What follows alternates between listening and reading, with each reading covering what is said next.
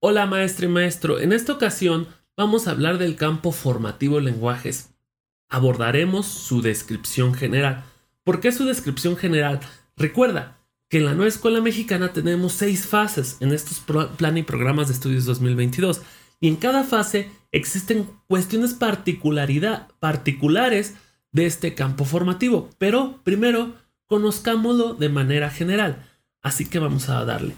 Si te gustan estos apuntes que voy a utilizar para esta presentación, los puedes descargar exclusivo para miembros del canal. En la descripción del video te puedes hacer miembro del canal. Hablemos de la descripción general de este campo formativo. Lo primero que vamos a hacer para esta descripción general es definir qué son los lenguajes para el plan de estudios 2022. Y aquí tenemos la definición que nos comparte el plan de estudios 2022. Los lenguajes van a ser dos tipos de construcciones, construcciones cognitivas y construcciones sociales. Podemos decir que hay ideas que se construyen con la sola imaginación o con el solo pensamiento y estas son las construcciones cognitivas, aunque realmente nunca están separadas la una de la otra. Las construcciones sociales, aquellas que vive el alumno en su día a día cómo convive con otras personas, va desarrollando sus construcciones sociales. Y en este proceso dinámico de construcciones tanto cognitivas y sociales, son usadas desde el nacimiento. Y estas construcciones cognitivas sociales que son dinámicas, las utiliza el ser humano, en este caso nuestros alumnos, para expresar, conocer, pensar, aprender, representar, comunicar e interpretar, así como nombrar al mundo. ¿Qué quiere decir esto? Que a través de las construcciones cognitivas y sociales convivimos con el mundo y lo sabemos entender, interpretar, nombrar. En pocas palabras, el lenguaje lo utilizamos para hacernos uno socialmente y cognitivamente con el mundo, así como compartir necesidades, emociones, sentimientos, experiencias, ideas, significados, saberes y conocimientos. Por ende, el lenguaje permite establecer tanto vínculos que propicien la convivencia y la participación colaborativa a fin de comprender y atender situaciones que, se presentan cotidianamente. ¿Ok? Situaciones que se presentan cotidianamente. ¿Cuál es el objeto de aprendizaje? ¿Cuál es el objeto de aprendizaje del Plan de Estudios 2022? El objeto de aprendizaje son las experiencias e interacciones con el mundo. Recuerden que cuando estábamos definiendo el campo formativo de lenguajes les hablé de la importancia del mundo, cómo convive el ser humano con el mundo. Entonces, a partir de las experiencias y las interacciones que tiene con el mundo, se utilizan los diferentes lenguajes o el uso o empleo de estos lenguajes. Por eso, tanto niñas, niñas, adolescentes, amplían sus posibilidades de expresión en distintas situaciones, construyen significados compartidos y comunican de manera asertiva tanto sus intereses, sus necesidades, motivaciones, afectos y saberes, ¿ok? La importancia de convivir con el mundo, en pocas palabras, va a ser su objeto de aprendizaje. Cómo utilizan el lenguaje para manifestar las experiencias e interacción que están teniendo con el mundo. Dichas situaciones favorecen por una parte la puesta, en la puesta perdón, en práctica de los lenguajes que potencien y complejicen gradualmente su uso y por otro ofrecen la oportunidad de explorar y desarrollar la sensibilidad, la percepción, la imaginación y creatividad como herramienta para interpretar e incidir en la realidad. Ese vendría siendo el objeto de estudio de el campo formativo lenguajes. Pero también tenemos vinculaciones. ¿Cómo logramos estas vinculaciones del campo formativo lenguajes?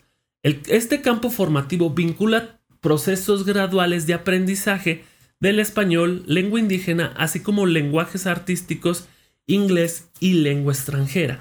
En pocas palabras, las vinculaciones son estas disciplinas de conocimiento que teníamos históricamente, como lo es el español, pero también agrega el conocimiento de la lengua indígena, el lenguaje artístico y de otra lengua extranjera.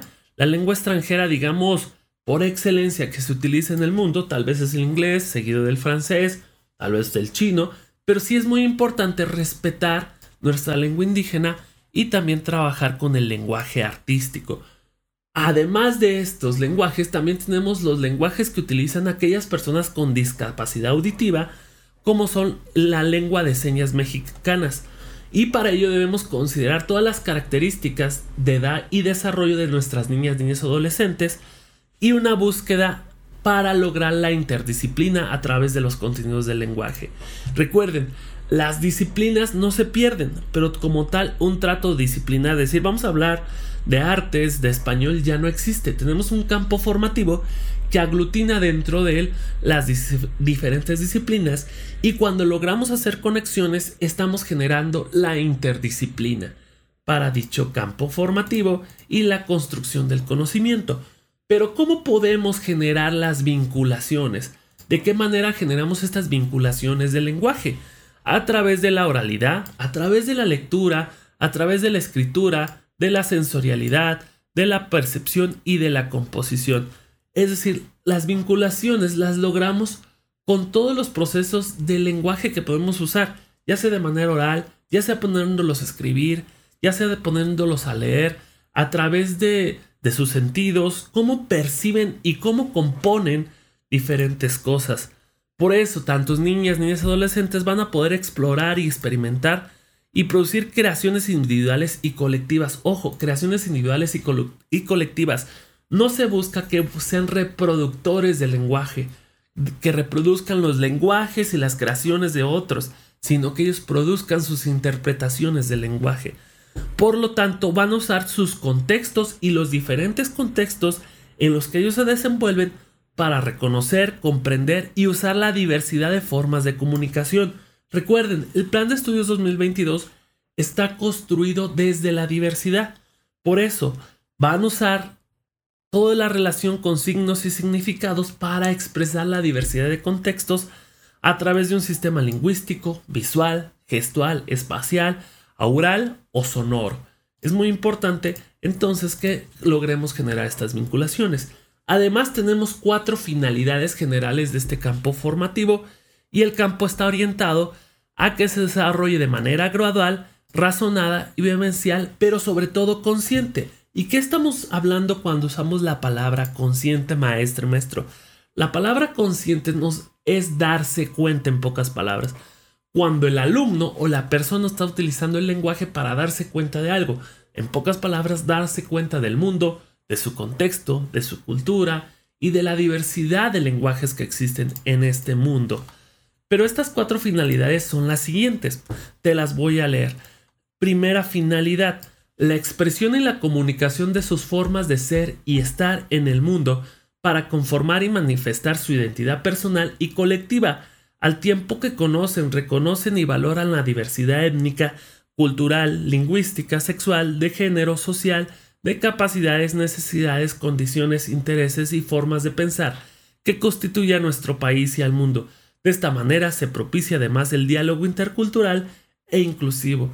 Recuerden, el alumno se puede expresar cómo se siente en el mundo, cómo está en el mundo, cómo se relaciona con el mundo desde la diversidad. Desde su diversidad cultural, étnica, inclusive hay palabras diferentes en cada uno de nuestros estados o regiones para nombrar la misma cosa. Esa es la finalidad número uno, reconocer esta diversidad de lenguajes e inclusión del lenguaje. Por ejemplo, tal vez un día se incluya eh, el lenguaje inclusivo. Pero bueno, es un proceso. La finalidad del campo número 2, la apropiación progresiva de formas de expresión y comunicación mediante oralidad, escucha, lectura, escritura, sensorialidad, percepción y composición de diferentes producciones, ya sean orales, escritas, sonoras, visuales, corporales o ápticas, para aprender a interpretarlas, elaborarlas, disfrutarlas, y utilizarlas con intención tomando en cuenta la libertad creativa y las convenciones. Vamos a leer el número 3. La finalidad número 3. Estas las quiero leer porque pues, ya están muy marcadas, ¿ok? La finalidad número 3. La experimentación creativa y lúdica. Estas siguientes dos finalidades antes de continuar tienen que ver mucho con el lenguaje artístico, pero vamos a darle. Las experiencias creativas y lúdicas que provoquen el disfrute de los elementos de las artes a partir de la interacción con manifestaciones culturales y artísticas, en las que predomina una función estética, es decir, de percepción, para apreciarlas, reaccionar de manera afectiva ante ellas e interpretar sus sentidos y significados a través de la intuición, sensibilidad o análisis de sus componentes, además de la posibilidad de considerar información adicional, adicional sobre sus contextos. Esta sería la finalidad número 3. La finalidad número 4. El establecimiento de vínculos afectivos y el despliegue de herramientas para diversificar las formas de aprendizaje por medio de experiencias artísticas y estéticas, como vehículos alternativos de expresión y comunicación de ideas, sueños, experiencias, sentimientos, puntos de vista y reflexiones. Entonces, así tenemos la descripción general del campo formativo, lenguajes maestre-maestro. Pero luego entonces, los lenguajes son diversos. Lo que nos interesa es cómo el alumno va apropiándose del lenguaje a través de estas interacciones simbólicas, no simbólicas, que tiene con el mundo y este mundo llamado como esta globalidad a la que se enfrenta el ser humano, a diversos contextos, diversas formas de expresión, diversas culturas, pero sobre todo cuando crea algo con lenguajes, puede ser oral, escrito o de otras formas, lo disfrute y lo goce. Porque luego en un futuro no podemos tener este resentimiento al lenguaje. ¿Por qué digo resentimiento al lenguaje? Cuando una persona no disfruta leer, cuando una persona no disfruta el crear, digamos, una canción o escribir un poema. Disfrutar el lenguaje es saber expresar al mundo. Si te gustó el video, comparte, dale like y suscríbete a mi canal. Recuerda, los apuntes de mis presentaciones son para miembros de dicho canal. Acá abajo te puedes hacer miembro. Un saludo, un abrazo y nos vemos hasta la próxima. Bye bye.